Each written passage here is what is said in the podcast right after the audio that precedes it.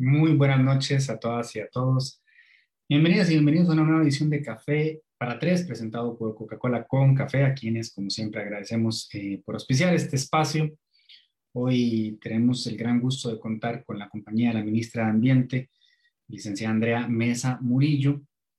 Vamos a hablar del acuerdo de Escazú y antes de sacudir a la señora ministra con nuestro cuestionario, este, quería hacer una pequeña introducción para contextualizar, porque sé que muchas y muchos de ustedes eh, saben que ya hemos hablado de esto antes, entonces em, de entrada quería explicarles que el, el, debate legal fue el que abordamos en la ocasión anterior con un par de expertos en la materia, no vamos a encaminarlo por ahí, mi idea hoy es un poco más orientarnos a, a la problemática social y, y política que toda esta polémica me parece a mí que ha evidenciado. Entonces, a modo de introducción, para retomar donde quedamos en el programa anterior, ¿verdad? Que básicamente, si bien recuerdan, lo que hicimos fue mm, revisar la lista de, críticas, particularmente de la UCAEP, a quienes invitamos a ese debate, pero no asistieron, y eso es parte de lo que vamos a, comentar hoy, ¿verdad? Em, lo que hicimos fue revisar aquella lista de supuestos grandes puntos polémicos que tiene el tratado. Em, retomando desde ahí, yo quisiera, digamos, para contextualizar la, conversación de hoy rápidamente, em, acotar algo que es muy importante. Tenemos que recordar que la sala devolvió al Congreso el acuerdo porque encontró un problema de forma en el procedimiento legislativo. La sala no dijo eh, nada que tuviera que ver con el fondo. Lo que dijo la sala es que se tenía que hacer la consulta propiamente a la sala antes del dictamen en la Comisión de Internacionales, no cuando se hizo. O sea, se hizo con posterioridad a ese momento procesal, digamos, de forma en el que la sala estableció que debió haberse hecho esa consulta. Entonces, por eso se los devolvió. La sala no dijo que el tratado tuviera problemas de fondo, no dijo que fuera inconstitucional. Lo que sí hubo y que se descontextualizó, y a mí me parece también que de alguna manera se tergiversó y se malinterpretó, fue una nota de la magistrada Nancy Hernández, con observaciones de fondo, que, quiero insistir en esto, eh, pueden perfectamente aclararse y enmendarse tanto con cláusulas interpretativas, por ejemplo, o bien con una ley de implementación. ¿ok? Ese es el estado actual de este rollo, por eso es que está de vuelta en la Asamblea Legislativa lo que ha hecho que genere toda esta explosión es que inicialmente, digamos, round one, hace, no sé, año y medio, ya no me acuerdo cuándo fue esto, eh, cuando se llevó en su, primera, este, en su primer debate, la votación fue de 44 votos a favor y cero en contra, ¿verdad? Después pasó este tema con la sala constitucional y ahora que tenía que retomarse la discusión, nos damos cuenta de que hay un cambio de criterio muy marcado, no vamos a decir generalizado, porque no salieron a decir los 57 que van a votar que no, pero ya por lo menos Unidad Social Cristiana adelantó que va a votar que no, los diputados fabricistas dijeron que van a votar que no, Liberación Nacional está en un puro tango, para adelante, para atrás, y no se ponen de acuerdo, no tienen como un, em, una decisión unánime a nivel de bancada, pero hay como un mal ambiente y todo parece indicar que la Asamblea Legislativa no quiere aprobar esto. Entonces, un poco de eso vamos a hablar hoy. Em, de previo a la entrevista, una especie de ejercicio, me perdonan, algo pasó acá, de, transparencia para que ustedes sepan desde dónde estoy hablando yo y también para que, ¿verdad? La intención con la señora ministra de ninguna manera es presentar una emboscada. Yo creo que es oportuno que yo diga con toda claridad por dónde va la cosa y también para que ustedes sepan desde dónde les estoy hablando. Yo estoy a favor de la aprobación del acuerdo de Escazú me parece que ambas teorías que se han generado o ambas tesis este, son de alguna manera desmedidas. Eh, por supuesto que considero desproporcional eh, y severamente desinformada la reacción de los, eh, del, sector, este, digamos, llamado sector privado, sector productivo. Del mismo modo, em, también pienso, y esto puede generar alguna incomodidad, que este no es un tratado legendario, ni visionario, ni que venga a ser un impulso súper agresivo en, políticas ambientales, ni que vayan a hacer un cambio significativo sobre las que ya este país, gracias al Señor, ya tiene.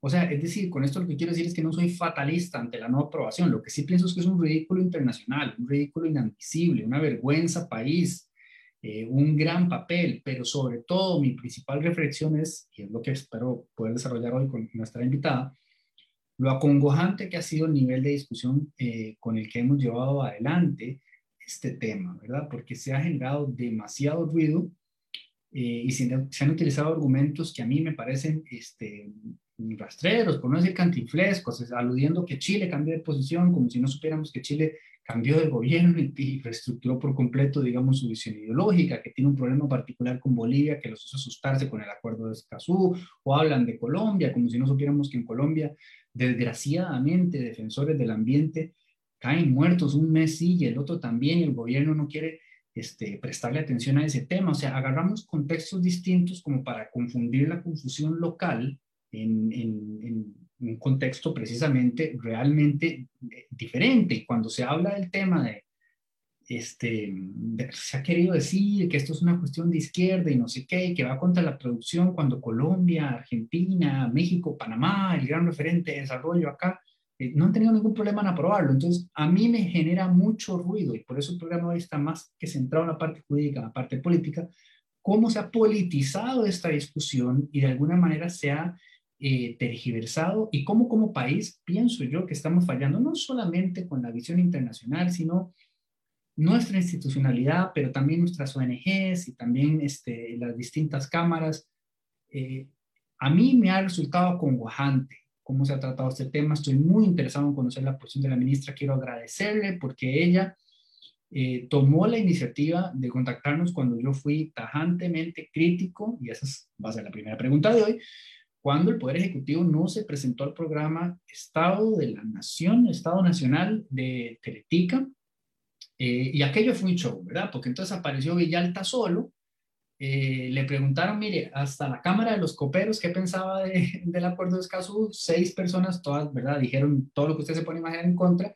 Y, y, le tocó a Villalta este, apechugar, además en Zoom, contra los otros dos que estaban en el set. Eh, fue una situación, eh, digamos, muy dispar, pero muy marcada por la ausencia del Poder Ejecutivo que en conferencias de prensa dice que esto es importantísimo y Carlos Alvarado siempre lo recuerda y Epsi Campbell en cuanto a conferencia internacional hay ¿verdad? Poner acuerdo por todo lo alto y a final de cuentas en ese espacio donde hay una oportunidad de contrastar los argumentos de la UCAER, eh, nadie se presentó. Ya vamos a pasar a hablar de eso con, con nuestra invitada y, y, de verdad me disculpo por esta introducción, pero me parece que el tema está tan delicado que es importante contextualizarlo un poco. Y solo quiero hacer una última salvedad antes de entrar en materia eh, con la señora ministra. Se ha generado una nueva polémica y, y esto también a mí... Eh, como ciudadano me, me, entristece, porque lo que siento es tristeza. Se genera una polémica porque el, colectivo ecologista en torno a esto, ¿verdad? Bloque Verde pidió a la administración Alvarado retirar la nominación de la magistrada Nancy Hernández como candidata a la Corte Interamericana de Derechos Humanos, en tanto el colectivo considera que la alta jueza de la Sala Constitucional adelantó criterios sobre la constitucionalidad del Acuerdo de Escazú durante la presentación de un libro de Derecho Público celebrada días atrás este, en Facebook. Y este tema ha generado mucha polémica y yo dije, pero caramba, y me di a la tarea de escuchar las famosas declaraciones eh, de, la señora magistrada y así como considero que la UCAEP este, ha politizado y, pervertido la famosa nota de la magistrada en la consulta previa a la sala constitucional, que debo decir que esa nota, ¿verdad? Tiene valor jurídico un chayote, es una nota, es una nota. Ella quiso como decir, bueno, ojo a esto, préstenle atención a esto, ¿verdad? Pero aquello se, eh, lo se interpretó como si fuera que de plano estaba declarando inconstitucional el acuerdo. Bueno, no me gusta lo que hizo UCAEL con esa nota de la magistrada, pero tampoco me gusta lo que está haciendo Bloque Verde ahora con las declaraciones que dio en este evento de presentación de un libro, porque las están sacando completamente de contexto, insinuando que adelantó criterio con respecto a la posible constitucionalidad o no eh, del tratado. Así que escuché, escuché porque además de plano le piden al presidente de la República que retire la nominación a la Corte Interamericana este, de Derechos Humanos de una persona que tiene 30 años de carrera, no sé si más, ¿verdad? Eh, es una petición muy fuerte. Entonces bueno, ¿qué, ¿qué, habrá dicho doña Nancy? Y aquí tengo las dos citas textuales que ella dijo. Para salvar el acuerdo de Escazú se debe hacer una ley de implementación, primera cita. Y segunda, y así como está, no va a pasar. En ambos casos está hablando de la Asamblea Legislativa. No va a pasar la Asamblea Legislativa. Y es más, desapasa, y me disculpan por el término, está dándoles un tip de cómo pueden hacer que pase en la Asamblea Legislativa. No está hablando de la eventual constitucionalidad o inconstitucionalidad del acuerdo de Escazú. No está adelantando criterio. Para empezar, lo que dijo en el voto no es adelantar criterio. Eso ya fue un criterio, perdón, en el voto, en la nota. Eso ya, ya está, eso ya fue. Ella puede aludir a eso después cuantas veces quiera. Y además, el tema no se está discutiendo en sala constitucional, sino que está precisamente en el Congreso. Entonces, eh, el propio comunicado de la FECON lo dice, posible adelantamiento de criterio. Es decir, ni siquiera se animan a decir que lo hay, porque no lo hay, pero, pero, sugieren que posiblemente lo haya. Y a partir de eso, de plano, piden al presidente de la República que retire la nominación a la Corte Interamericana de Derechos Humanos, nada menos. Esto no se trata de que sea Nancy, cualquier magistrado o magistrado que fuera. No podemos debatir a este nivel. Y no podemos descontextualizar las cosas de esta forma. Yo quisiera realmente, quisiéramos un esfuerzo colectivo por levantar la altura del debate Agradezco a la ministra por estar aquí, porque además me sorprende, por ejemplo, que Rosario ha hecho un esfuerzo notable y loable para generar conversatorios en torno a este tema, y ahí no va nunca lo caer, y después viene Canal 7 y hace el, debate y llega caer, pero no llega el Ejecutivo, y entonces como, esto no es tan complicado. Y es lo que quisiera que la ministra quizás nos ayude a entender, además de que le va a ir mal porque me va a tener que dar explicaciones de por qué se han generado todas estas este, situaciones tan eh, eh, extrañas desde un gobierno que además ha manifestado estar completamente a favor del tratado, que es parte de un, de un, Estado que colideró las negociaciones durante años para sacar adelante este tratado y que ahora, ¿verdad? Si te vi, no me acuerdo, pareciera. Así que una vez más, muchas, muy buenas noches, licenciada. Muchas gracias por acompañarnos, gracias por eh, sacar el, el ratito. Y si le parece y lo tiene bien, pues, tía, arrancamos de una vez. Arranquemos. Muchas gracias, Delfino. Encantada de estar aquí en Café para Tres. Muy amable, señora ministra. Partamos de ahí, de una vez. ¿Por qué nadie fue en representación del Poder Ejecutivo al debate con UCAEP en Teltica? Fue un, un mal suceso de choque de agendas. Realmente la invitación se había dirigido a doña Epsi originalmente. Eh, doña Epsi, por tema de agenda, no, no pudo cubrirlo y eso, el día exacto no lo recuerdo, pero fue un jueves, o sea, eso coincidía que la grabación era un jueves en la tarde, jueves donde estaba previsto que íbamos a tener la llamada con John Kerry. Entonces, eh, a mí me tocaba cubrir, estar también con el presidente en esa llamada y eso ya hizo incompatible, ¿verdad? Que, que pudiéramos, que éramos un poco en ese momento quienes podíamos ir al programa pues que se diera la situación. Sin embargo, yo sí voy a hacer una, una reflexión y, diría una especie de mea culpa. O sea, yo sí siento que efectivamente eh, el Ejecutivo, pues nos quedamos, eh, ¿qué sería? Un poco más entre confiados posiblemente, o sea, yo creo que, que, uno sintió, bueno, no, el acuerdo no debería ser tan controversial, ya se había dado ese, ¿verdad? Eh, esa primer votación eh, y realmente fue como que de, de, repente fue esta ola, ¿no? Efectivamente de, de, argumentos, de narrativas, eh, que yo también coincido, Delfino, en que desafortunadamente se vuelven absolutamente políticas, poco racionales, desde mi punto de vista, poco objetivas a veces en esa discusión y, y no logramos levantar el debate. Yo coincido completamente. Entonces, ahí fue desafortunado que no logramos estar en ese debate nacional, en ese famoso domingo. Incluso lo escribí, creo que, que, pusiste algo en Twitter en algún momento. Eh, yo salí y dije, estamos, pero estamos listos y, bueno, eso es un poco lo que, lo que tal vez también estamos tratando de hacer en este momento. Yo creo que es fundamental poner sobre la mesa estas otras visiones, por qué creemos que el acuerdo de Escazú es positivo, por qué creemos que el país lo tiene que aprobar eh, y cuáles son también esos costes políticos, efectivamente, eh, y yo diría también reputacionales, absolutamente, de no aprobar el acuerdo, ¿no? Y, y ojalá, y, y creo que esto lo he dicho mucho incluso con esa discusión y esos elementos de descarbonización, yo siento que ya hay temas que deberían de ser adoptados como políticas de Estado, ¿no? Esto de, y, uno ve el tema climático, por ejemplo, y ve la derecha, la izquierda de Europa, todos coinciden en que, ¿verdad? en que existe este problema y que hay un esfuerzo de cambiar las economías y descarbonizarlas. Y ahí tenemos desde gobiernos progresistas a gobiernos más de centro derecha y esto ya no es, ¿no? Puede ser que usted le ponga más pimienta o más sal, pero digo, está claro que el camino es hacia allá.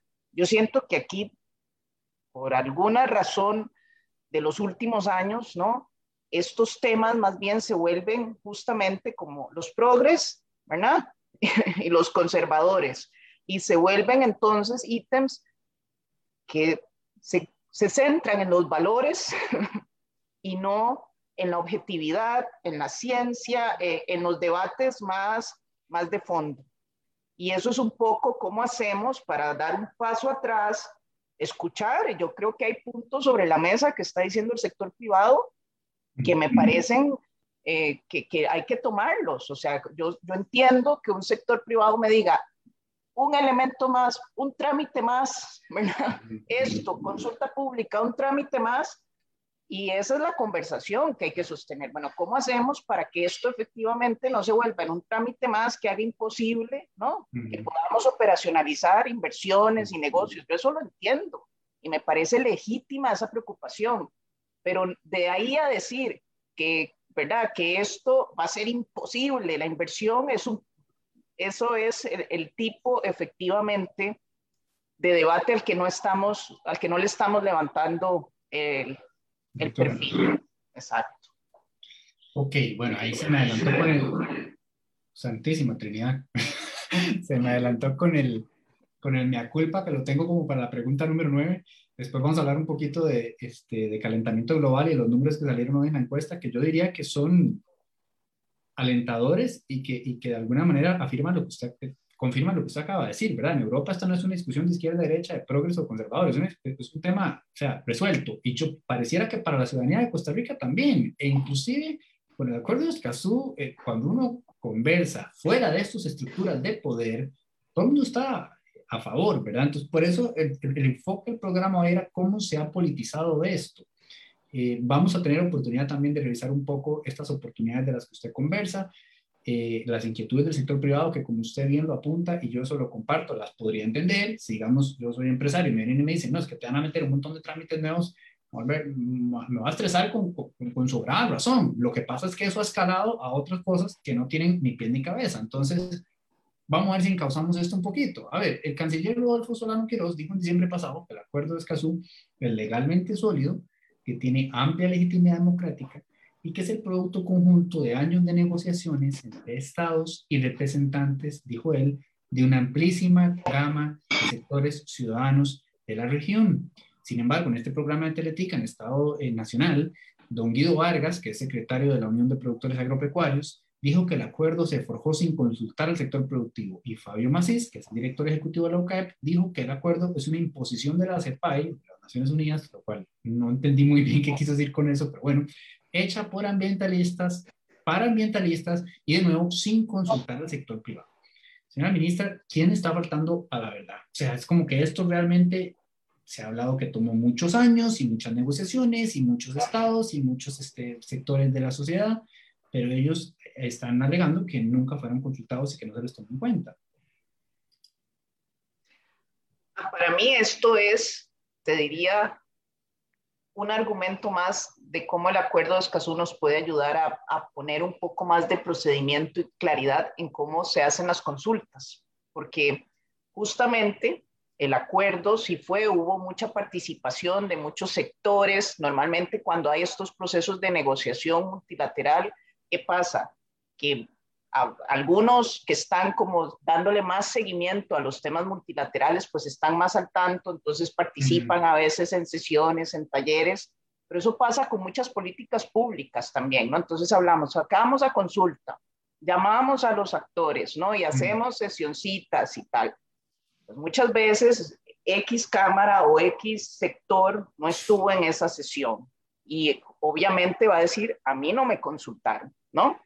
Y ahí es a donde necesitamos, por ejemplo, tener procedimientos más estandarizados y claros.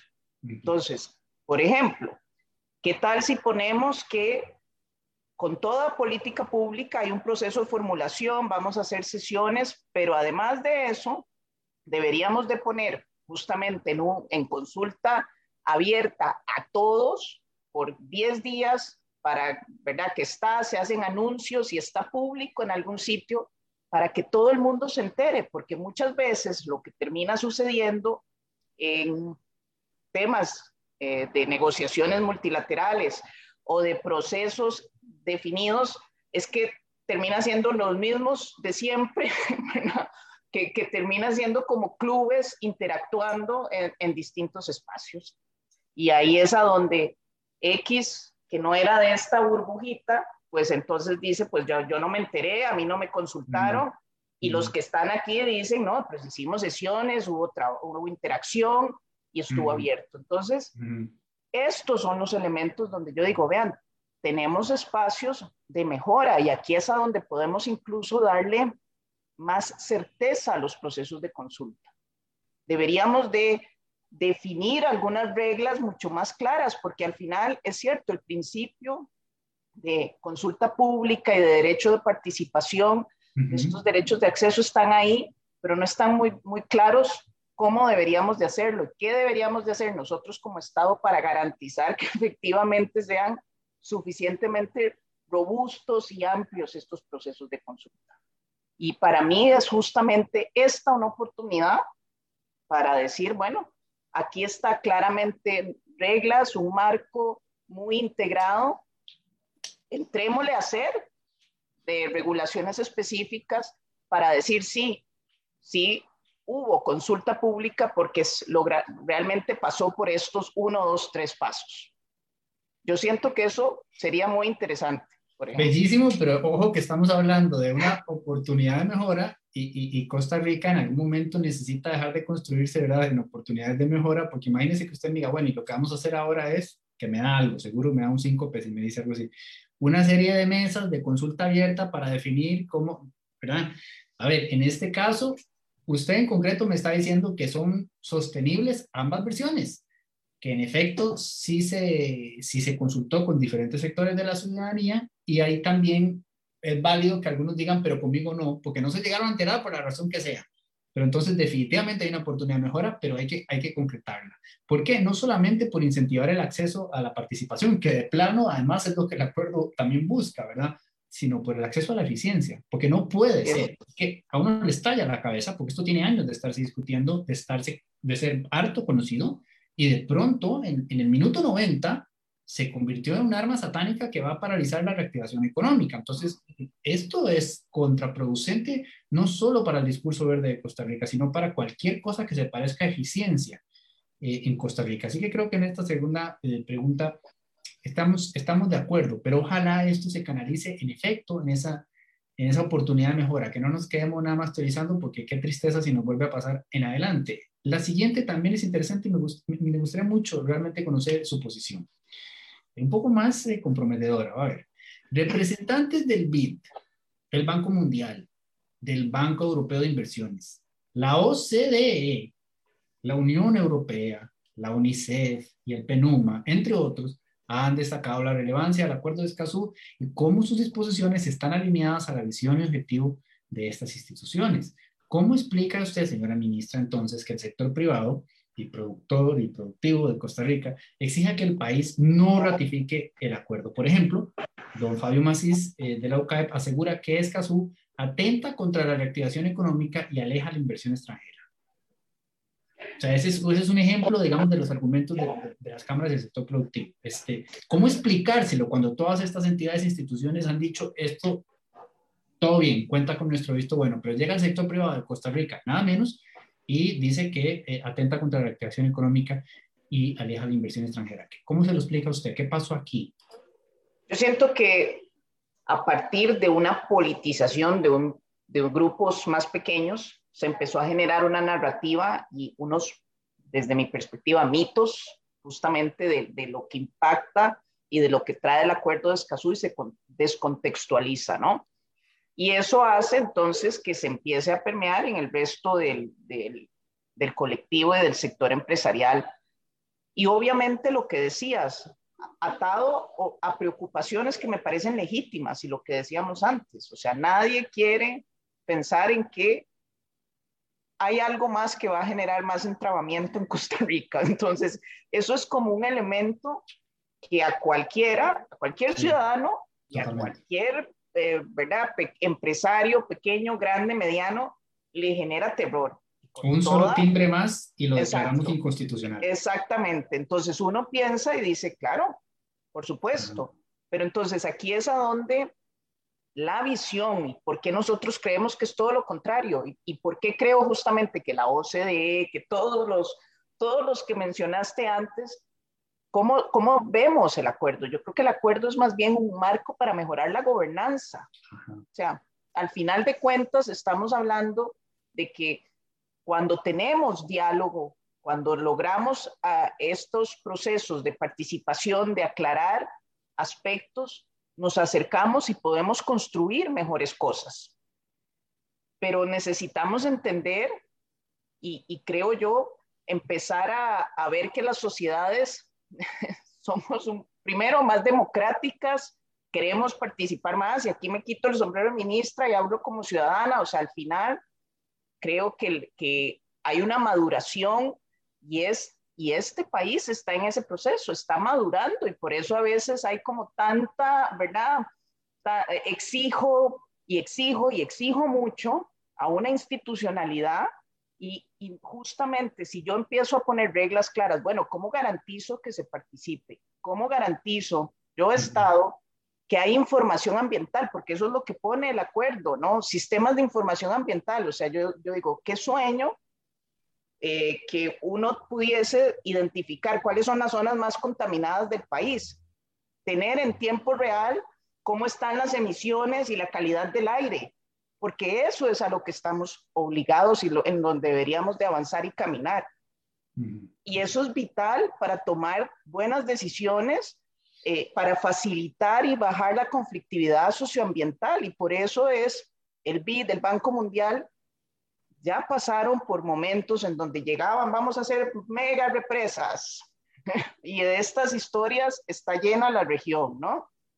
Y no le digo a las comunidades, y no le aviso a nadie, y solo hago, ¿verdad? un, y una mega represa genera muchos impactos y voy a tener que movilizar gente. Lo mínimo es que la gente que va a ser movilizada tenga un poquito la claridad de qué es lo que va a pasar, entienda cuáles son sus derechos si eso sucede, ¿no? Y, y este es el tipo de conversación y de aspectos que facilita tener estas reglas y estos procedimientos. Entonces, eh, yo siento que descontextualizamos eso de las posibilidades que nos trae acercar a los distintos actores y más bien baja la conflictividad, porque a veces vamos a tomar decisiones que construimos entre todos y las vamos a mejorar. Y yo creo, en, en alguno de los programas daba el ejemplo justamente del proyecto hidroeléctrico de Diquís. O sea, el ICE tenía ¿no? esta visión y vamos, y es necesario para el país, incluso la discusión que tenía el sector privado, el impacto en esas comunidades indígenas, esto empieza a generar una nueva visión y, y pone sobre la mesa que tal vez ese proyecto no era tan necesario. Si nos hubiéramos quedado solo con los, los que estaban promoviendo el proyecto, el proyecto se llega a realizar y estaríamos con, ¿verdad? con una serie de, de otras complejidades y consideraciones. Y aquí es a donde eh, vean la oportunidad y vean la posibilidad de acercarnos, de tener una mejor gobernanza. Y no sé si leíste eh, el artículo que escribió la embajadora de Alemania, justamente compartiendo la experiencia de ellos con el bendito acuerdo de Arnaus, Arnus, ni sé, siempre me confundo de cómo se pronuncia.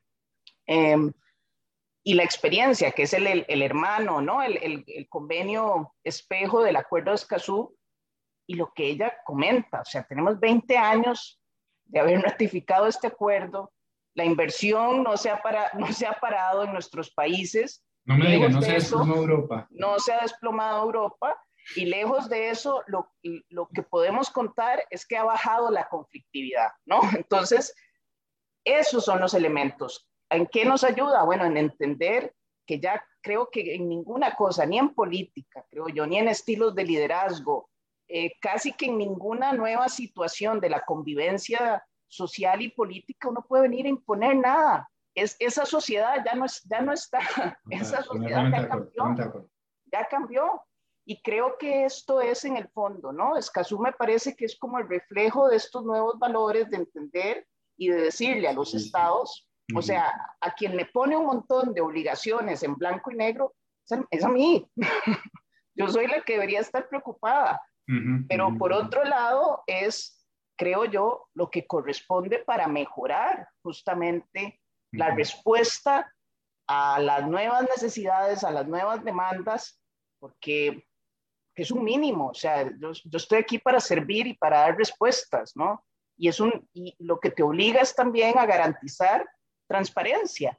Y no hemos entrado a ese otro tema de la justicia ambiental, ¿no? Y de, y de un poco lo que mencionaste antes. Y no podemos aislarlos del contexto en el que estamos. Una región, la región más violenta para los defensores de la naturaleza y donde Costa Rica, perdón que lo diga, la Suiza centroamericana tampoco se aísla ¿no? de, ese contexto cada vez más peligroso donde empezamos a, tener espacios protegidos, crimen organizado, narcotráfico, o sea, es, esa, ese cóctel complicado.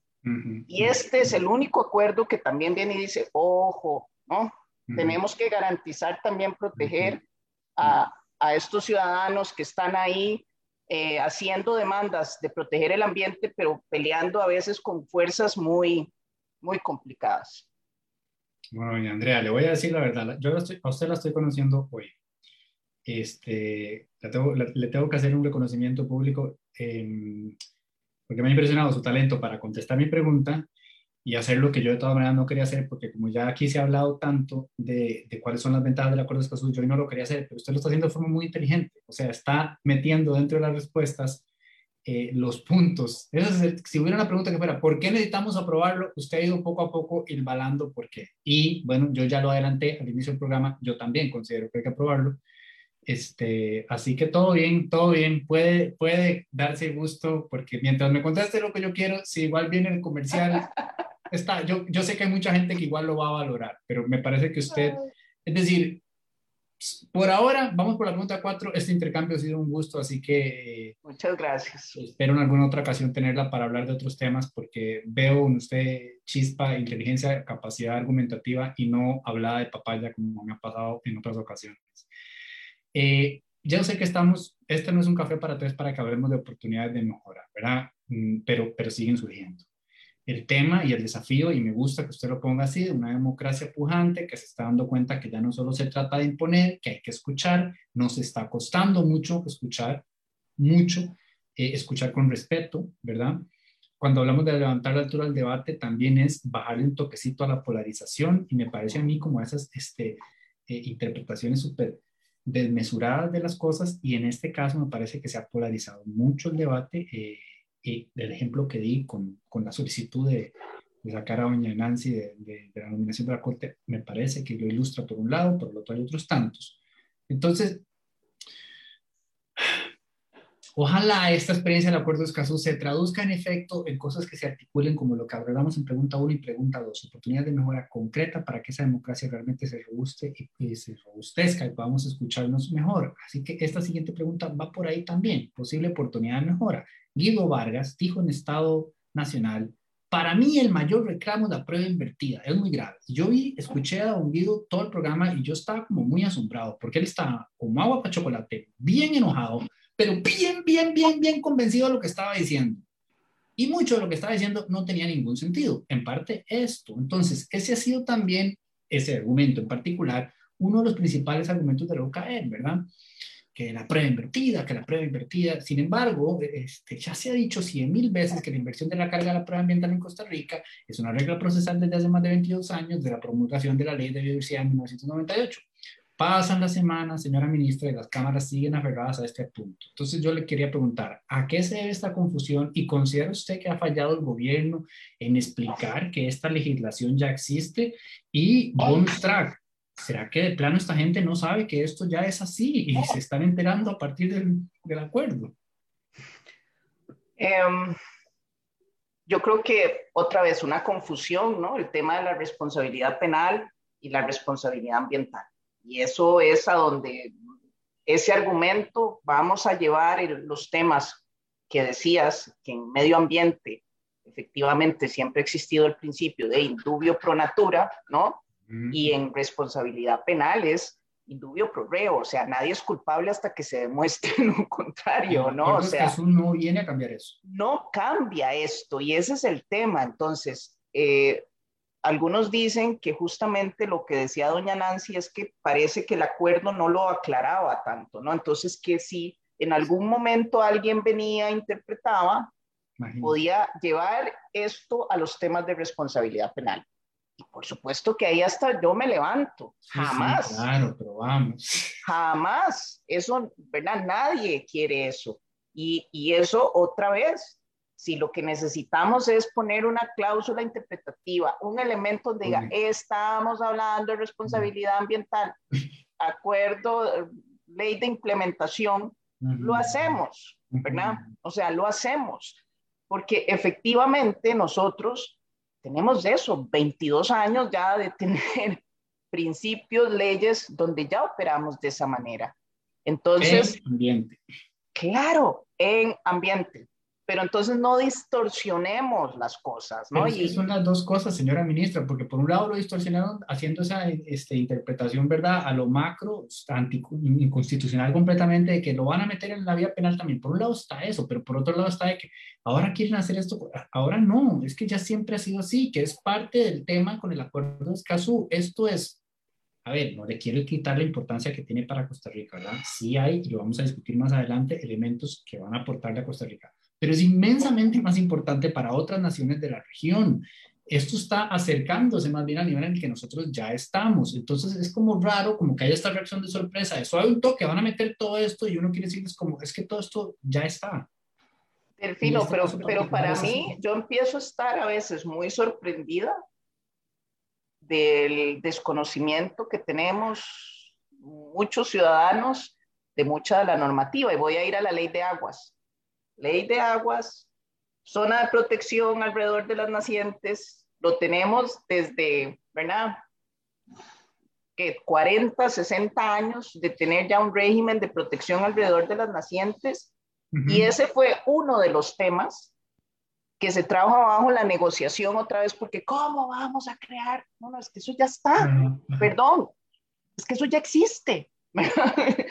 Entonces ahí es otra vez Okay. Elementos donde, donde nuevamente en la, en la Suiza centroamericana nos toca y, y, nos toca hacer a veces ejercicios de aclarar cómo funcionan ciertas leyes, de entender cómo se operacionalizan, o sea, y ahí nuevamente, que creo que hay que hacer un esfuerzo conjunto, porque la verdad es que si se supone que una ley es pública y nadie puede alegar que no conoce la ley, pero la realidad es que, a no ser que uno le toque estar en, en, en, en un juicio o, haciendo política pública o algo, nadie se pone a leer mucho las leyes. Entonces, a veces también nos toca mejorar mucho ese, ese elemento de comunicación y de sensibilización y de entender, porque esa es la otra manera también de ejercer. Y ahí creo yo es otro de los espacios ¿no? que tenemos grande con toda la normativa ambiental, con todo ese cuerpo que está ahí, que cuesta mucho aplicarlo, implementarlo, desde porque tenemos limitadas capacidades institucionales y poco presupuesto y todos los males que ya sabemos, pero también porque a veces y en esta nueva sociedad donde por sí necesitamos más interacción de la sociedad, de los ciudadanos, de los distintos colectivos del sector privado, tampoco a veces hay tanto conocimiento y no terminamos como de hacer uso ¿no? de esas herramientas que están ahí. Y creo que, que, que cuando vamos viendo sociedades más informadas y colectivos mejor informados, mejoramos. O sea, mejoramos y si no que lo digan en este momento en, en Holanda, eh, el golazo que le acaban de meter a Shell, ¿no? Los, eh, unas ONGs un poco ejerciendo y, montando casos de forma muy interesante. Bueno, y, y, y, y rescato lo que usted dijo, que cuando vemos hacia afuera, donde ya más adelante mejoramos, valga recordar, el acuerdo de escaso precisamente también hizo eso, ¿verdad? Con, con su homónimo, su hermano mayor de Europa, ya, hay un antecedente, hay un precedente, hay una oportunidad de conocer una eh, normativa preexistente, obviamente adaptada a las circunstancias de Latinoamérica, pero lo que quiero decir es que esto no es eh, eh, improvisado, ni, ni, volátil, ni arbitrario, y ni siquiera radical, es que realmente es como muchas de las críticas que he escuchado que tratan de hacer de esto como algo muy agresivo de un sector ambientalista eh, militante y beligerante, nada de eso está pasando. El documento, para quienes nos están escuchando en vivo o en diferido, este, no tiene más de 30 páginas. Eh, léanselo, verán que no está pasando nada del otro mundo y que lo que está sugiriéndose en realidad en buenísima medida es algo que, que es lo mínimo, que es algo que se requiere. Eh, señora ministra, quizá para amarrar estas primeras preguntas, y aquí poniéndolo un poco más en, la picota. Allá, acá tengo la fecha. El primer debate allá por el febrero del 2020, el acuerdo fue votado en la Asamblea con 44 a favor y 0 en contra. Es decir, aquello iba viento en popa y todo el mundo lucía la camiseta verde sin mayor drama. Es que aquello ni siquiera trascendió en prensa, no se habló mucho de la cosa, todos los diputados, acuerdo de Escazú, Forever, todo bien, todo bien. Hoy, que se retoma la discusión, la Asamblea ha cambiado por completo de opinión y todo indica que el acuerdo no tiene ninguna viabilidad. La Unidad Social Cristiana ya dijo que no lo va a votar, que no, los fabricistas también le dijeron que no, ya dijo que el PLN no se anima a decir nada, que lo estamos estudiando, que, que dicha que tenemos más tiempo para leerlo, como si aquello fuera el Tratado de Libre Comercio. Entonces yo pregunto, ¿qué pasó? ¿Cómo se explica el MINAE semejante cambio de criterio entre diputadas y diputados? Es, y esta, esta ya verá usted si me manda el cuerno o no, es tan poderosa la OCAE como para traerse abajo un tratado internacional de corte ambiental en un país que anda sacando pecho afuera porque dice ser referente y líder en la materia. ¿Qué, qué, qué, tenemos distinto? ¿Qué tenemos distinto? Lo que mencionabas antes, el, momento político, ¿no?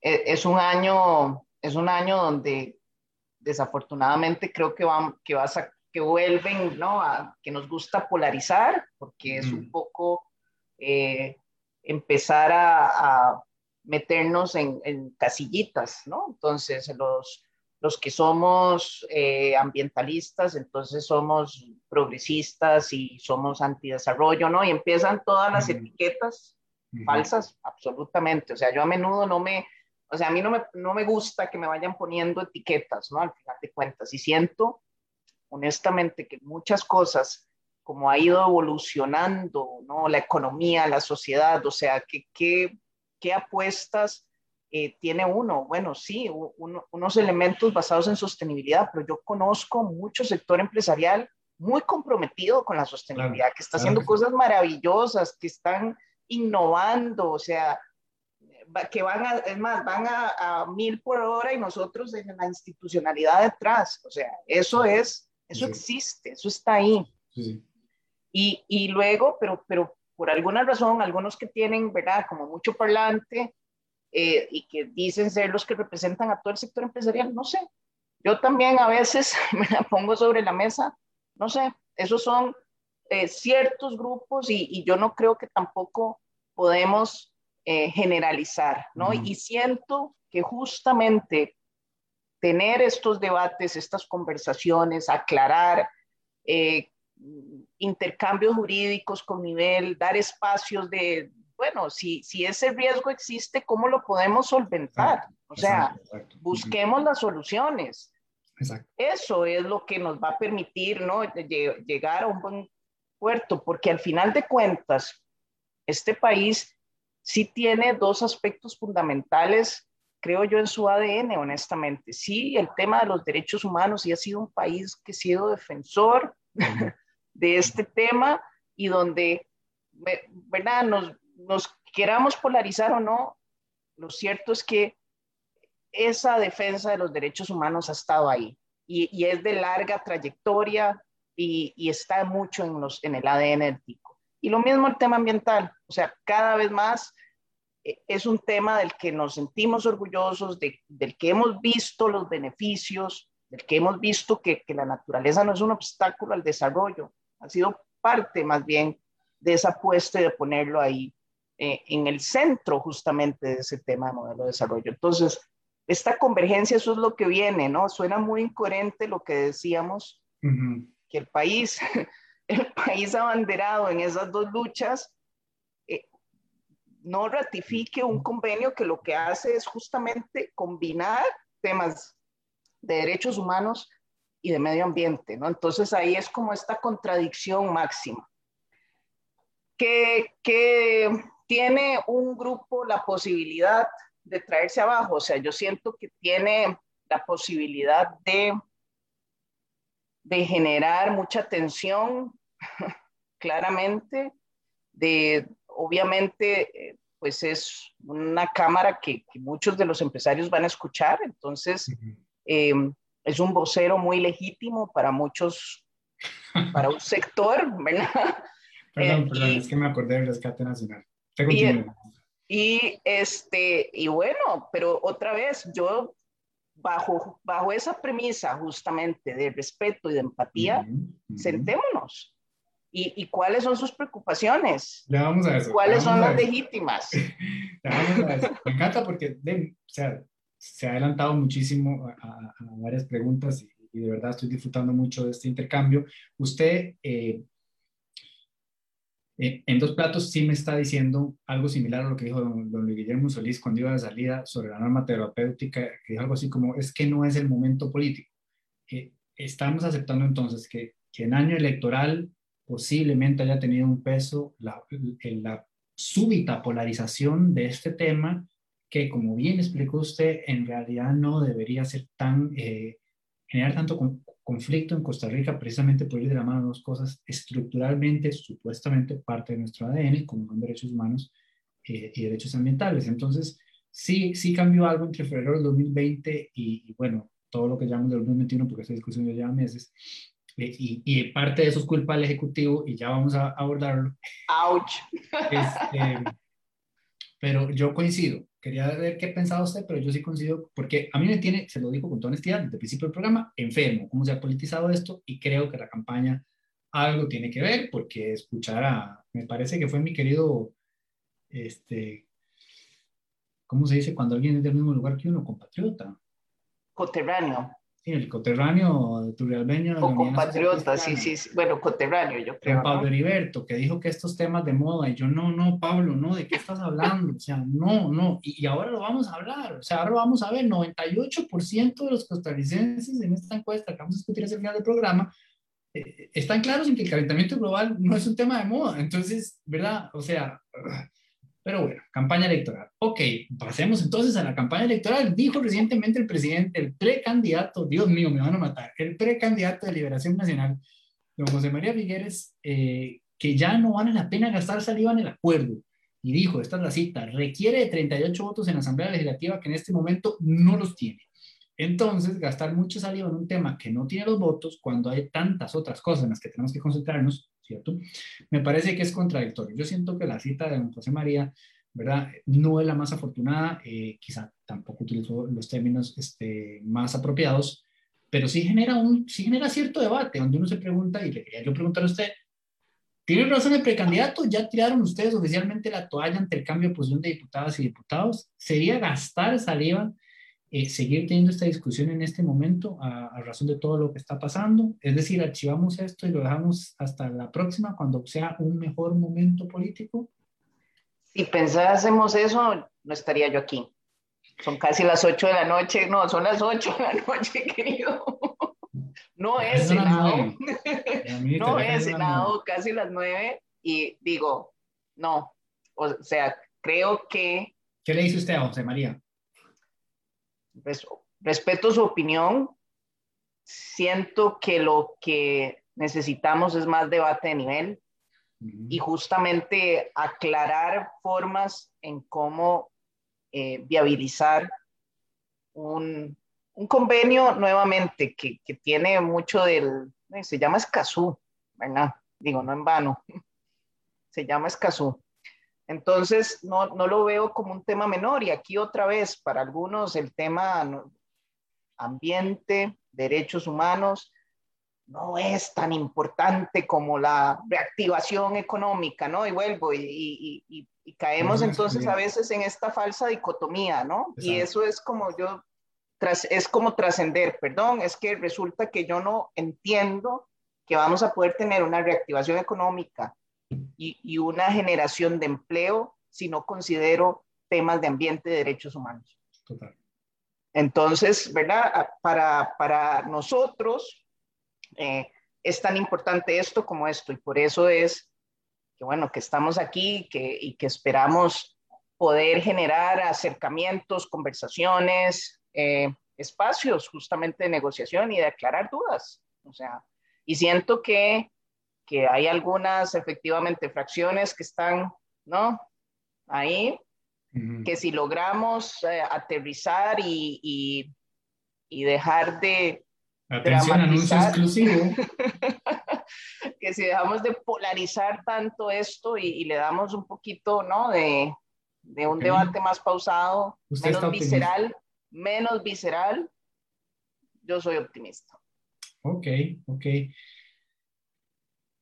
Todo lo que usted dijo acerca de cómo, ¿verdad? El desarrollo sostenible eh, puede ir completamente de la mano con, con reactivación económica, cómo más bien no se puede entender el uno sin el otro es curiosamente lo que yo le he escuchado muchas veces a José María, por eso es que me parece tan extraño este, que haya dicho esto, pero bueno, me quedo a entera. Invítalo, invítalo a ver al programa. Ya, ya, ya, ya, ya lo invité, ya lo invité.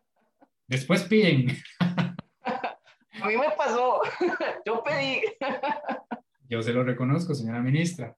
Ahora, ve, ahora se va a arrepentir de haberlo pedido. Cuénteme, ¿por qué el Ejecutivo esperó cinco meses para convocar esas sesiones extraordinarias a pesar de que el presidente ha dicho que es muy importante su aprobación? Y Bonus Track, ¿tuvo alguna injerencia en esto el ministro, el ahora exministro Garnier, en esa decisión? ¿Por qué esperaron cinco meses? Podríamos haber llamado esto desde diciembre. Capaz que hasta lo sacábamos en diciembre. Ah, no, ahí es verdad hubo muchas valoraciones ahí y, ahí te diría, así como Escazú, un montón de proyectos más, ¿no? Eh, ya sabemos que, el tema de fondo y, la apuesta central, y yo creo que bueno, que es una, una decisión que, que es compleja, pero que es muy valiente, es entender lo estructural de sacar adelante el FMI, el acuerdo. O sea, en esos, ¿verdad? esos meses y dar señales claras en ese proceso de negociación, también un poco a los mercados, ¿no? Vamos en serio, hay un compromiso, ah, hay una hoja de ruta, hay una posibilidad de negociación. Eso es en el fondo lo, lo que primó. O sea, eh, es esa valoración. A mí, opiniones sobrarán. A mí esa explicación me parece recibo. Pero me este, pregunto, endoso, también quizás hubo un poco, como usted lo dijo al inicio del programa, de confianza, o sea, no, no vieron venir que en este tema en particular iba a presentarse esta complicación. Sí, yo, yo te diría que, que sí, que eso es, que honestamente no, no parecía, por lo menos yo, voy a hablar un poco a título personal, ¿no? Yo, yo realmente no, no preví, no, no vi, ¿verdad? Venir que esta cosa se iba a convertir en el gremlin que es ahora, ¿no? Es un poco como como fue creciendo así y decir, ups, ¿qué pasó? Y bueno, y esto creo que pasa, aquí es otra vez, y, cómo logramos salir de nuestras burbujas, ¿no? Al final, al final uno está todo el tiempo hablando y con gente con la que más o menos comparte y ve las visiones y el mundo y cada vez nos vamos y, y tal vez, mm, sí, no estamos escuchando esas otras alertas, sensibilidades, ¿no? Y, cómo hacemos de verdad para abrir un poco nuestras burbujas, ¿no? Y, poder decir, ups, mira. Em, y bueno, aquí estamos. Ok, vea, toma las noticias. Este, faltan cinco para las nueve y llevamos siete preguntas de trece. No la voy a de trece. no la voy a obligar a quedarse toda la hora, pero, pero déjeme elegir un par más para preguntarle. Em, si termina este gobierno, eh, digamos, no sabemos qué irá a pasar, digamos que usted tuviese que salir del MINAE eh, el próximo mayo y no se ratifica eh, el acuerdo de Escazú, usted a título personal consideraría ese uno de los lugares más grandes de la gestión eh, Alvarado Quesada, tomando en cuenta lo importante y medular que ha sido el discurso de proteger el ambiente? Sí, indiscutiblemente. Lo consideraría un, un fracaso, ¿no? Un desacierto, sin duda. Eh, aquí recuperamos entonces la primera pregunta. ¿Es usted autocrítica en torno a la gestión del gobierno lo interno del país con este tema? ¿O considera que sí se hicieron todos los esfuerzos posibles para que todo el mundo tuviera bien claro por dónde iba la cosa? Yo siempre soy muy exigente con, conmigo misma y a, menudo siento que, siempre se, puede hacer más, se puede hacer mejor y creo que aquí, la verdad, ha habido más espacio de, tener o sea, siento que no, llenamos los espacios tan rápidamente con, los argumentos, con los mensajes. Creo que, que ahí sí hay un mea culpa. Y, en eso, muy asumido además, en el caso mío, y por eso dijimos, vamos a tomar, ¿no? hay que cambiar esta dinámica, esta estrategia, hay que lanzarse. Y, y debo decir también que es un tema muy importante para el presidente y en el momento en que él también lo pone con, esa contundencia y esa claridad, pues yo creo que nosotros como parte de su equipo vamos para adelante, ¿no? Muy claros y, bueno, la, la, peor lucha es la que no se hace. Eh, señora ministra, pero usted recién nos dijo que estaba muy optimista eh, y, y, y, me gusta que ha dicho que hay que enfocarse en soluciones. Entonces, tomando en cuenta que uno de los grandes reclamos del sector privado, del sector productivo, es no se nos tomó en cuenta, no, no se nos consultó, eh, Tal vez en concreto lo que necesitan escuchar es lo siguiente, ¿existe o no la posibilidad de que puedan ser consultados previo a que se discuta el tema finalmente en la Asamblea Legislativa para explorar los ajustes necesarios, que ya hablamos de dos puntuales que se pueden hacer, que les ofrezcan esa seguridad jurídica eh, que temen que queden entredicho con el acuerdo? ¿Existe esa posibilidad? Yo, por supuesto, Delfino. O sea, si, si de lo que estamos hablando es de sentarnos, participar y mejorar gobernanza, ¿cómo no? Muy bien. ¿Cómo no? Eh, para que no se vaya sin que hablemos de la encuesta nacional de cambio climático. Eh, yo soy el primer sorprendido con los números. Este, sí, se habla de algo que no, eso sí no me sorprende. Se habla de que a la gente le cuesta participar, ¿verdad? Le cuesta involucrarse, especialmente a nivel colectivo, político, o sea, como ir más allá. Pero el nivel de educación que hay en Costa Rica en torno al tema es algo que a uno le llena de esperanza. Este, la claridad que tiene la ciudadanía en torno a la amenaza del calentamiento global. Entonces, quizás eh, tratando de pegar las dos cosas, ¿considera usted que una eventual eh, ratificación del acuerdo de Escazú este, podría ser un, un, vehículo que ayude a cambiar esta situación, es decir, a incentivar que la gente se involucre más y participe más activamente este, de conductas, campañas y políticas que ayuden a este, combatir el calentamiento global? Sí, y, y, la respuesta se deriva de que en la administración pública y cuando uno está aquí sentado de este lado de la silla, eh, entre más instrumentos jurídicos tenga de dónde agarrarse para que te obliguen o que te pongan temas, prioridades, etcétera, es más sencillo forzar a la maquinaria, a toda la maquinaria, a aterrizar y a mejorar formas de hacer y lo que mencionaba antes. O sea, el acuerdo dice, bueno, ¿cómo garantizo que grupos vulnerables tengan acceso a información? Y muchas veces, o sea, muchas veces ni, ni nos preocupamos por esas cosas, pero aquí es como, oigan, tienen que hacerlo. Eh, ¿Cómo mejoramos esos sistemas de información ambiental?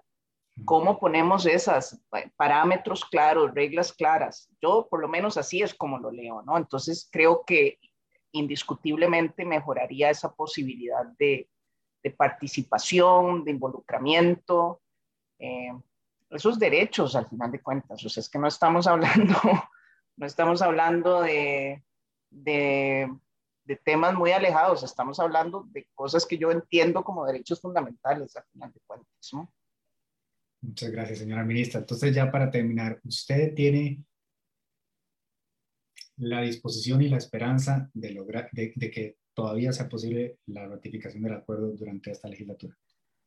Sí, yo creo que este, tengo confianza al final. Siento que este país, a pesar de que uno dice, uy, nos vamos a ir ahí por el precipicio, eh, al final a veces hay como una luz de racionalidad que nos permite hacer cosas. Y creo que este es un momento tan complicado, Delfino, o sea, tantas familias pasando por tanto dolor y lo estamos viendo, o sea, y recientemente nosotros que no, no lo habíamos tenido como institución, el primer muerto, ¿ya? Y esto, ¿no? Eh, o sea, cuando uno habla con su esposa, con sus hijos, y esto lo estamos viviendo, lo están viviendo cientos de familias, o sea, es un momento donde de verdad yo siento que, que la camiseta de la, del país y de la selección, como dicen, hay que ponérsela. Y en esto son muchos temas que de verdad unen. El, el tema al final de derechos humanos, el tema ambiental, son temas algunos quisieran polarizar, pero no son la mayoría. Son temas, yo los digo, bonitos, que nos unen. Muchas gracias, señora ministra. Que pasen muy buenas noches. Espero que tengamos la oportunidad de conversar en alguna otra ocasión. Gracias a todas y a todos por acompañarnos Encantada. en para tres. Espero que el programa haya sido para ustedes tan agradable como sinceramente lo fue para mí. Nos vemos el próximo jueves a las 8 de la noche. Gracias.